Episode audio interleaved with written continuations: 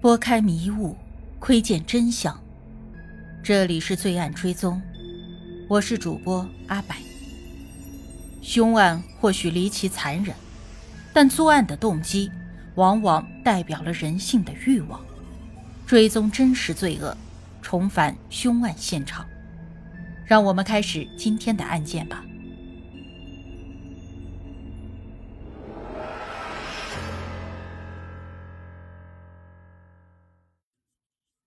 澳门市牢呢，今天就有送鬼的这个习俗，正是由此案而起。狱警相信啊，死在狱中的人会被监狱之杀气威慑，鬼魂长困而未能安息。狱警当时为黄志恒办理出狱手续，一人手持黑伞，另一人手持烧香，把黄志恒送出监狱。至此，八仙饭店灭门案就变成了一个悬案。黄志恒死了以后呢，郑林一家十口的尸体也变成了一个永恒的秘密，而这宗案件也出现了很多的坊间版本。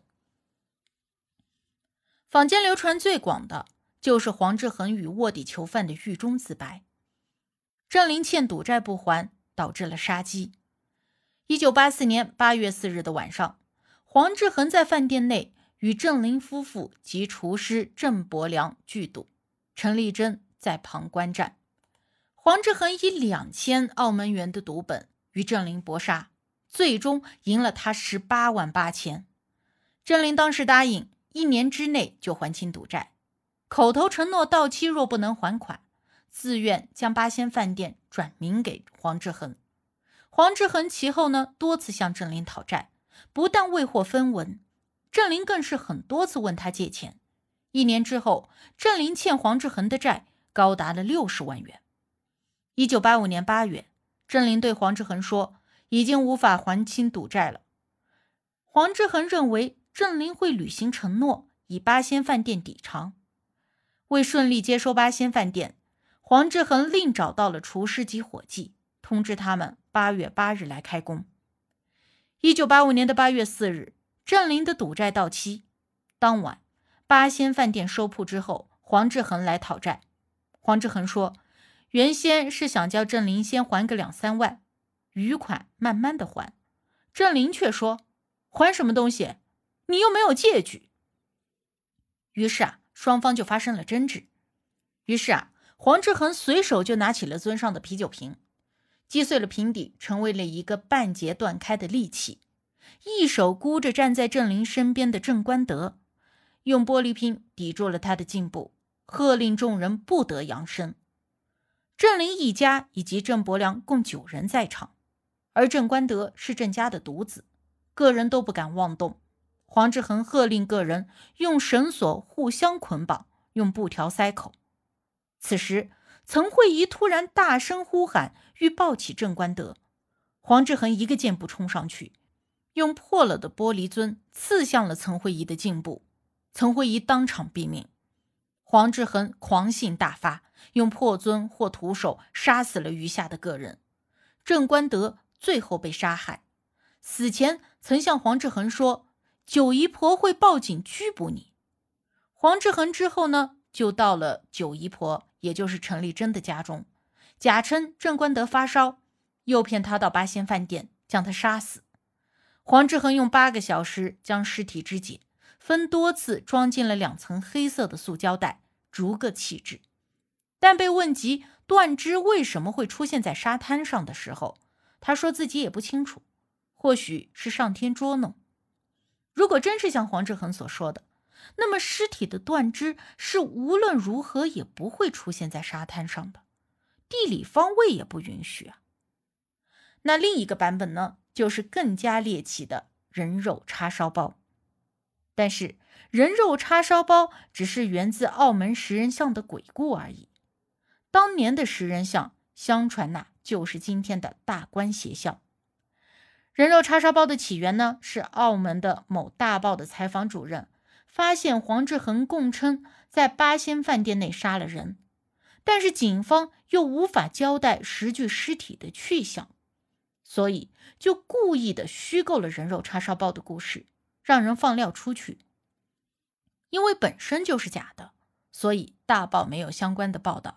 但是另一家小报把这个虚构故事无限的延伸，写的那叫一个绘声绘色。结果呢，小报被抢购一空，大报则滞销卖不动，整个大报采编部被老板大骂。于是大报又在小报的基础上添油加醋的再写了一遍，这才让这个故事越传越广，甚至真假难辨。黄志恒用人肉做叉烧包的传说。澳门大众报资深摄影记者陈永汉直言，是做出来的，写的好像他当时在现场似的，完全的不负责任。那么失踪的郑家十口到底去了哪里呢？一九八九年一月二十日的下午五点，数名清洁工人在离岛荡仔机巷垃圾场发现了大批的人骨，有传言呢是郑林一家，但是并没有得到证实。在澳门，谋杀的刑事责任追诉期失效为二十五年，追诉失效从该案发生之日计算。若有人失踪，则死亡时间在失踪七年后计算。八仙饭店郑林一家是在一九八五年失踪的，追诉失效二十五年，再加上七年失踪的时间，那么该案在二零一八年就会过了追诉期。非常凑巧的是。在二零一九年六月十八日，有一宗物业争权案，在澳门中级法院作出裁决，所有关系人都以甲、乙、丙、丁、戊代替。甲以及配偶乙，他们的子女及乙的母亲，在一九八五年八月五日死亡。丙，也就是乙的兄弟，成为了乙唯一的继承人。开始将甲及乙共同拥有位于澳门黑沙环一个单位出租给其他人。二零零一年三月二日，丙临终前呢，又将上述单位口头赠与并交付给丁。自此，丁一直在该单位居住。戊及其配偶则认为丙离中的遗言无效，要收回单位。二零一五年九月十七日。丁入禀初级法院，向戊及其配偶提出了诉讼，请求法庭宣告他得到整个单位所有权。中级法院合议庭最终裁定了丁胜诉。金次业权诉讼焦点在八仙饭店的附近，黑沙环第四街万利楼二十四号楼四楼 H 单位，由郑林与陈慧仪生前共同拥有。判词提及的甲。及其配偶乙、他们的子女以及乙的母亲，都是在一九八五年八月五日同一日死亡。这个日子正是八仙饭店郑林等十人失踪的当日。由此推测，甲就是郑林，乙是郑林的妻子曾慧仪，他们的子女是郑宝琼、郑宝红、郑宝文、郑宝华和郑观德，乙是母亲陈丽蓉。丙是曾慧仪的弟弟阿基，丁在一九九四年获司法判决确认为丙的继承人身份，戊可能是郑林的弟弟郑业。二零一二年八月二十四日凌晨两点十五分，前司法警察司副司长欧万奴在山顶医院病逝，享年七十五岁。一九九七年，欧万奴退休以后呢，向一名香港记者透露。八仙饭店内情深不可测，涉及了内地与澳门的政商界，与美国邪教天赋的儿女有关。我倒是觉得呀，欧万奴这话听听就算了，或许只是为没有破案找个什么瞎理由罢了。